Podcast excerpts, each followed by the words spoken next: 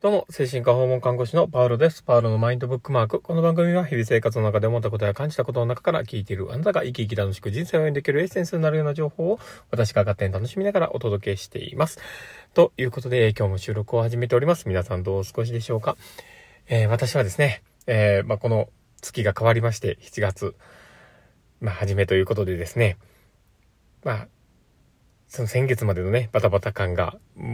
まあ、月末ってね、すごくあるんですよ。訪問看護っていうね。で、そのまあ、そのね、月末のバタバタ変わって、今、少しね、あの、看護師だったスタッフは少しね、あの、ゆとりがあって、まあ、取り組んでる感じがあるかなとは思うんですけど、まあ、今日はね、僕もそんな感じでちょっと訪問にね、回っていたんですけど、その訪問でのエピソードをね、少し話をしながら、ちょっと、えー、話せたらいいなと思っております。で、えー、実際ね、今日訪問で回ったお、お宅というかね、あの、前からすごく関係がある方で、あの、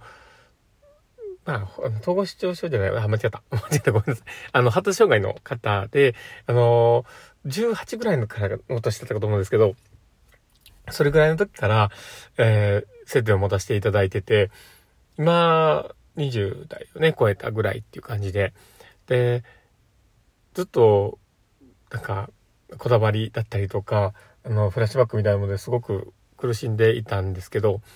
まあ、そこのね、えー、だんだん年齢を重ねるごとに少し穏やかになってきたところもあるのか、あの、豚腹だったりね、お薬でこう、なんとかやり過ごしながら過ごしておられたりもしたんですけど、ただまあ、今仕事もなかなかつけなくて、まあ本人も、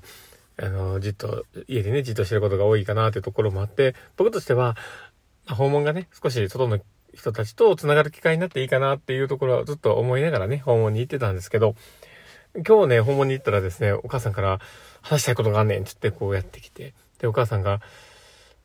あの、実はね、訪問やめようと思うねんみたいな話をね、して、で、僕、こっちとしてはもうドキッとしますよね。まあ、ドキッとするし、え、マジかと思ったりするんですけど、まあでもそこで、まあ本人の話としては、まあ今、少しずつ自分の思いも出してきてるし、まあやりたいことも、どうやらあるらしいと。で、その子が言うには、あの、今、やっぱり時間的な制約も訪問があることであるし、なんかストレスを感じると。だから、自分でちゃんと組み立ててやっていくから、もう訪問は一旦終了するという話をね、お母さんに言ってたらしくて。で、お母さんは、まあそういう状況があるから、まあ、訪問やめるわみたいな感じでね、もう、すごくご利用するわけです。もう今日で、今日でやめる、今日でやめるっつってね。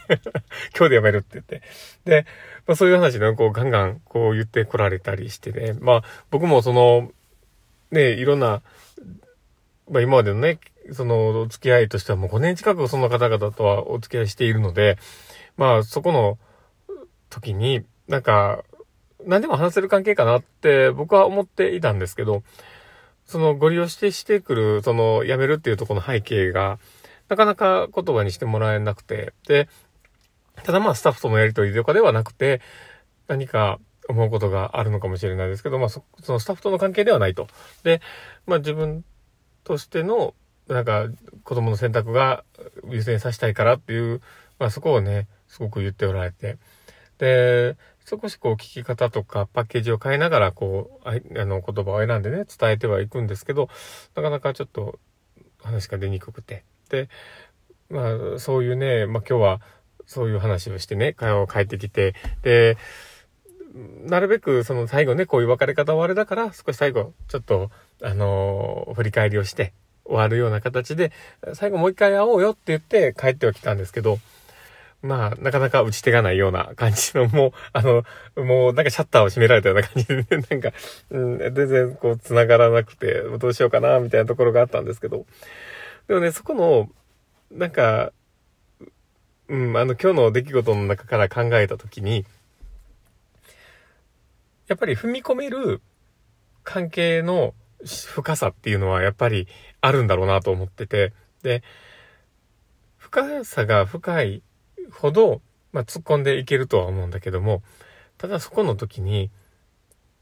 うん、なんか返ってくる言葉もそれなりのやっぱりエネルギーも返ってきて、で、その言い合える関係がそこであればそれでいいんですけど、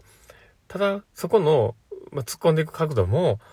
やっぱり大事で、そこのオブラートの包み方というか、パッケージの作り方みたいなところって言葉ってすごく大事だと思うので、そういうところが僕はもしかしたらこう今日のコミュニケーションの中で足らなかったのかなと思って振り返ってたんですね。で、例えば話の中で確信につきそうな時に少し前置きをして、ちょっと言いにくいことやったらごめんやし、なんかちょっとえぐってしまうとこがあったらごめんなんだけどって言って、前一呼吸ね、起きながら話をするっていうのも一つでしょうし、ねあとは、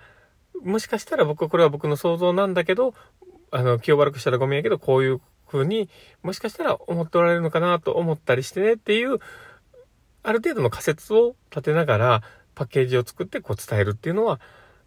良かったのかもしれないなと思ったりしながらね。で、多分、まあまあでも今日の感じで言ったらもうすごくエネルギーが強かったんで、まあそこまでの話をしたとしてもなかなかちょっと深くのところまでね、聞けなかったかもしれないんですけど、ただでも、こうやってコミュニケーションのあり方だったりとか、自分の、なんか相手との、こう、距離感を保った中での、より効率的にメッセージが伝わる。むなんか誤解がなく、そこがなく、こう、うまくストレートに伝わる、まあ、相手からの言葉が引き出せるような形の、えー、まあ、会話、対話っていうのは、すごく、